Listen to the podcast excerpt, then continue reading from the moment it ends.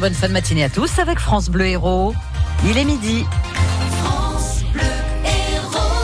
Et on commémore aujourd'hui la fin de la Seconde Guerre mondiale et la capitulation allemande, Salam Daoui. Emmanuel Macron est arrivé il y a environ une heure, place de l'Étoile à Paris. Après avoir remonté les Champs-Élysées, le chef de l'État a passé les troupes en revue. Ensuite, il a ravivé la flamme au pied de la tombe du soldat inconnu, sous l'Arc de Triomphe, un monument flambant neuf après avoir été sérieusement dégradé lors d'une manifestation des Gilets jaunes. C'était le 1er décembre. Maureen Suignard. L'Arc de Triomphe, c'est le lieu de travail de Damien depuis plus de 20 ans.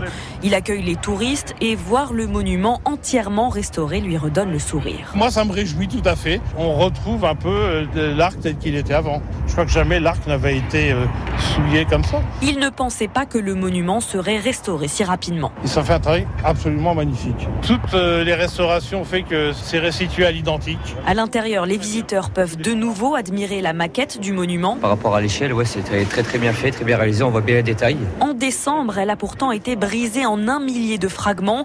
Pour Jérémy, ancien militaire, c'est très important qu'elle soit debout pour ce 8 mai. Pour faire perdurer justement le monument pour la liberté, les soldats qui sont battus euh, pendant la Première Guerre mondiale, la Deuxième Guerre mondiale, notre liberté, et ça donne beaucoup de valeur euh, aux Français et à l'Europe en général. Puis il y a le génie de la liberté, ce buste que l'on avait vu avec le visage en partie arraché. James, un Canadien, est l'un des premiers à l'admirer de nouveau. Honnêtement, je n'aurais rien vu si vous ne m'aviez pas dit que quelqu'un l'avait abîmé. C'est super car avec la tour Eiffel, l'Arc de Triomphe est pour moi un symbole de Paris. L'ensemble de ces restaurations a coûté plus d'un million d'euros. Et le ministre de la Culture a carrément parlé de renaissance pour euh, cet Arc de Triomphe. Le preneur d'otages de Blagnac s'est filmé hier pendant qu'il retenait les quatre femmes dans un bureau de tabac s'adressant à la caméra. Il explique « Je ne suis pas un terroriste, je fais ça pour que les gens vivent mieux ». Il a été, dit-il, recruté par une milice armée qui cherche juste euh, que l'État soit plus juste et prévient que les actions prochaines seront vers la Bastille, à Paris. Âgé de 17 ans, il avait été arrêté lors d'une manifestation des Gilets jaunes. Après 7 heures de négociation, il a été arrêté en douceur hier. Ses otages ont été relâchés un peu plus tôt, saine et sauve. Le ravisseur du petit garçon de deux ans et demi dimanche à Marseille a été placé en détention provisoire la nuit dernière. Trentenaire, sans revenu, sans profession, vivant chez ses parents, il n'a pas été en mesure d'expliquer son geste. L'enfant a été retrouvé indemne quelques heures après le rapt à Valence grâce à l'alerte enlèvement. La piste criminelle est écartée dans l'affaire de l'étudiante tombée du cinquième étage d'un immeuble du quartier Boutonné à Montpellier. C'était dans la nuit de dimanche à lundi. Elle était avec un ami dans l'appartement. Ils auraient pris de la drogue, mais ce n'est qu'une hypothèse qu'il faut confirmer avec des analyses toxicologiques. Vous avez plus de précisions sur francebleu.fr. Et puis on vous propose tout de suite de découvrir un lieu insolite à Montpellier, une boulangerie littéraire. Le Pain d'Or, centre commercial Saint-Paul à la Paillade. Environ une fois par mois, une trentaine de personnes s'y retrouvent, des gens du quartier ou bien du centre-ville. Ils ont tous un point commun.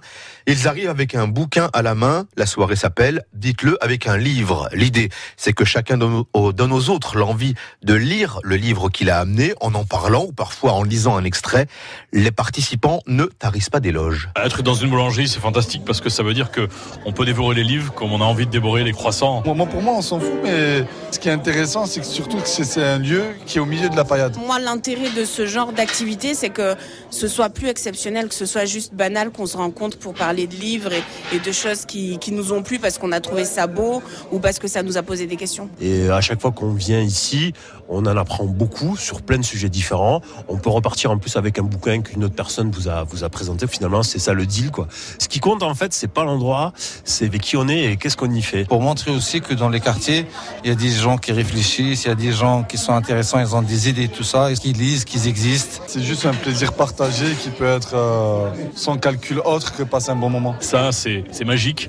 C'est des fleurs qui poussent sur le béton euh, de la cité. Et ça, c'est quand même génial. Reportage sur cette boulangerie littéraire à retrouver sur francebleu.fr. La question du jour, qui sera l'adversaire de Liverpool en finale de la Ligue des Champions L'Ajax Amsterdam ou bien Tottenham Réponse ce soir. En tout cas, les Néerlandais qui jouent à domicile partent avec un petit avantage, victoire 1-0 au match aller. Vous savez les avantages en ce moment?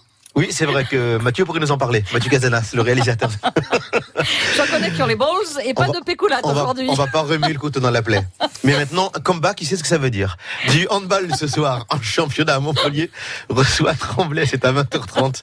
La MHV est troisième au classement, deux petits points derrière Nantes. Deuxième manche ce soir de la finale du championnat de basket féminin. Latte joue à Lyon, les Héroltaises ont perdu le premier match. Et puis, huitième édition de la fête des sports qui devait se tenir au Parc de la Rose euh, jusqu'à 19h. Eh bien, cette fête est annulée. À cause de quoi? Eh bien, à cause de la météo.